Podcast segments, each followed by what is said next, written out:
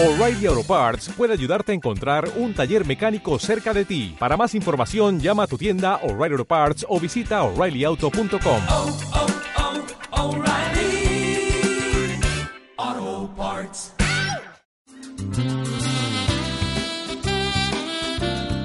¿Quién hace qué y dónde? Un espacio dedicado a divulgar el trabajo de los actores ocultos. El aporte, el propósito, sus logros y motivaciones en sus propias voces. América Latina tiene el El programa Colombia nos une es Soy del departamento por de muchas otras razones. ¿Quién hace qué y dónde?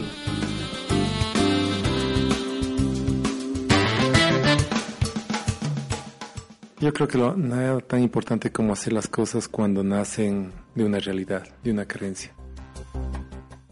32.000 estudiantes ecuatorianos sensibilizados frente al cáncer, más de 3.500 profesionales de la salud que han participado en talleres y un ejército de guerreros que viajan fuera de Ecuador para capacitarse como líderes y compartir sus experiencias con otros pacientes oncológicos. Estos son algunos de los resultados que ha logrado la Fundación Jóvenes contra el Cáncer del Ecuador, una organización sin fines de lucro que trabaja desde 2006 en beneficio de la población joven afectada por esta enfermedad en el país andino. La organización cuenta con una línea telefónica 1-800 donde ofrece apoyo y orientación a las personas jóvenes que viven con cáncer. Trabaja con población que se encuentra entre los 14 y los 30 años de edad y que hacen parte de familias en situación de extrema pobreza. Más de 300 jóvenes de 23 provincias de Ecuador reciben este apoyo. Hablamos en Quito con Gustavo Dávila, fundador y director de la organización. A él le preguntamos qué motivó el trabajo que hoy se adelanta desde Jóvenes contra el Cáncer. A mi hijo a sus 15 años le diagnosticaron cáncer a los huesos y gente que nunca nos conoció nos abrió las puertas de un hospital en Estados Unidos. Y viene una cirugía fuerte, tuvieron que desarticular su brazo completo izquierdo y sin embargo se levanta y dice, oye, pa, la gratitud vamos a ayudar en nuestro país a otros chicos. Entonces ir a Solca, que es la, el centro más especializado en el Ecuador de cáncer, y visitar a otros chicos con el mismo diagnóstico y ayudarles con medicinas, con ropa, con sillas de ruedas. Y claro, luego viene lo famoso que se llama la metástasis, ¿no? Y dijo, oye, pa, ya soy grande, ya tenía 16 años casi. Entro a, la- a los médicos y les dijo, sí, quiero vivir más tiempo, por lo tanto voy a cirugía. Alex viajó nuevamente a Estados Unidos para otra intervención y días después regresó a Ecuador. Y llegamos a casa. Después de tantas cosas llegamos acá. Logramos vivir 10 días espectaculares. El día viernes a las 9 de la noche nos reunimos toda la familia. Oramos un Padre Nuestro. Y llegó el momento que dije, Alex, mi gladiador, lo que te dije. Ha llegado el momento de quitar tu armadura y entregarte a Dios. Y en medio de todo esto le entregué a Dios dio un abrazo y se durmió. Y yo lo que hice fue pegarme de corazón a corazón junto a él para sentir su calor aún.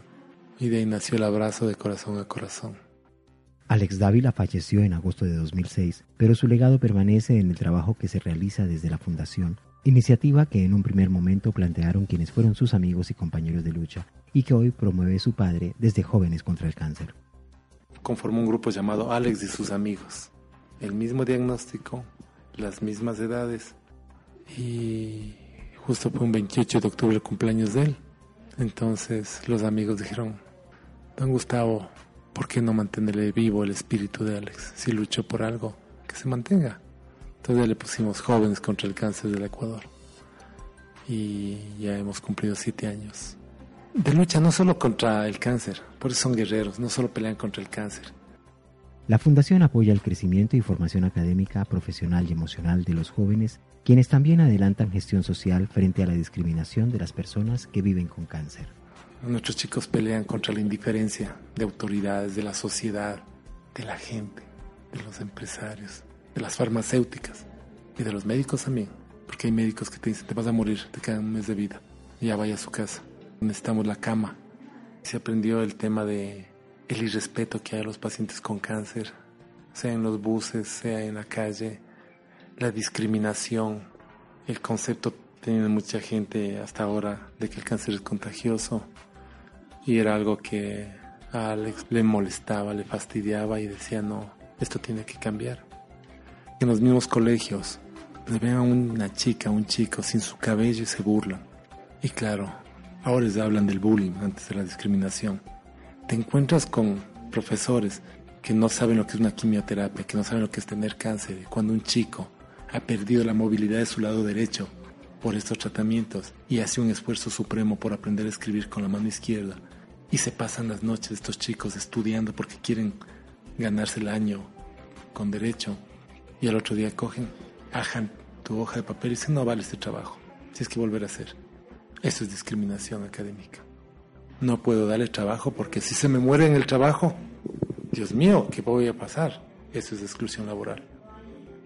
Cuando vas en un bus, no se dan cuenta que una persona con cáncer está con su mascarilla, la gente se aleja sin darse cuenta de que él se está protegiendo de nosotros, porque nosotros somos los que tenemos los virus, las bacterias, no solo clínicas, sino mentales. Entonces sí puedo hablar de exclusión todavía. Respecto del derecho a la salud, Gustavo Dávila reconoce su vigencia, pero señala algunos puntos en los que no se permite ejercer ese derecho. Es un derecho y por eso exigimos. Cuando tú tienes que esperar para un turno tres meses, si te estábamos hablando de cáncer, no sé, ni siquiera una gripe te demora tanto tiempo. Cuando tú tienes 65 cirugías represadas en oncología, cuando tú no tienes medicinas dos meses, ahí no se cumple. O sea, hemos avanzado y hay que ser gratos con eso. Pero hay cosas por mejorar y yo creo que este es un tema de unirnos todos y trabajar y mejorar y seguir adelante. ¿Cuáles son los logros que se han alcanzado en siete años de trabajo? Hemos logrado hacer el Bionic Fashion Day, el primer desfile de modas de jóvenes con prótesis producto del cáncer, que llegaron 25 modelos de 11 países. Y acabamos de hacerlo la segunda versión en Venezuela. Y hemos hecho cosas así como pelear en Montecristi en la Asamblea Nacional para que el cáncer sea una enfermedad catastrófica. En consecuencia, no tiene costo en los hospitales públicos. Y hemos peleado por la inclusión social, laboral, académica. Hemos llegado a más de 3.680 profesionales de la salud, diciendo la próxima vez que veas a un paciente con una enfermedad catastrófica, trátale, atiéndale como si fuera tu hijo. Hemos logrado hacer caminatas para miles y miles de personas hablan del respeto, del honor.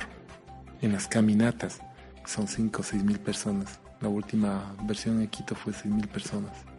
Hemos ido trabajando en esos ámbitos y hemos logrado, pero falta todavía más. Necesitamos salvar vidas.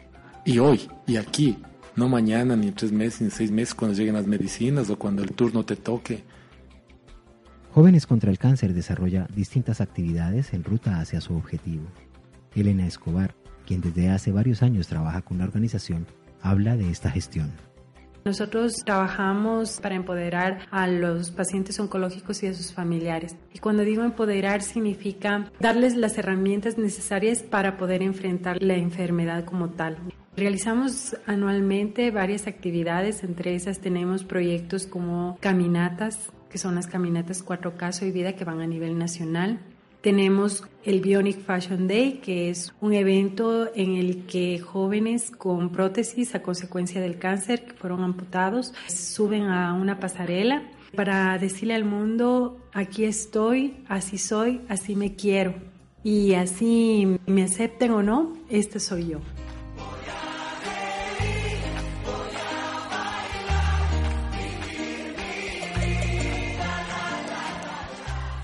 Debo decir que Jóvenes contra el Cáncer es un aporte a la sociedad, a la comunidad mundial. Así comenzó esta historia de amor. Aquí formas, formas líderes, formas los futuros ministros de salud, formas los futuros ministros de educación, porque es gente berraca que ha sentido, ha sufrido, ha padecido, pero ha mandado a la mierda tantas cosas y se para y se levanta y dice, sí, aquí estoy, tengo cáncer y estoy trabajando, estoy estudiando soy un nuevo modelo de persona y modifico desde mis raíces mi familia. Son esos los guerreros que tenemos. El cáncer no se lo enfrenta solo con ideas, sino con acciones. El cáncer no se lo enfrenta con el tiempo, se lo enfrenta con hoy, aquí.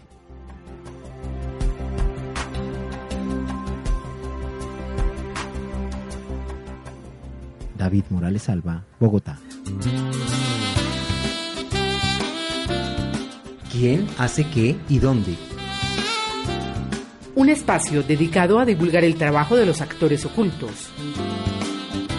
El aporte, el propósito, sus logros y motivaciones en sus propias voces. América Latina tiene el El programa Colombia nos une es Soy del departamento por de- muchas otras razones. ¿Quién hace qué y dónde?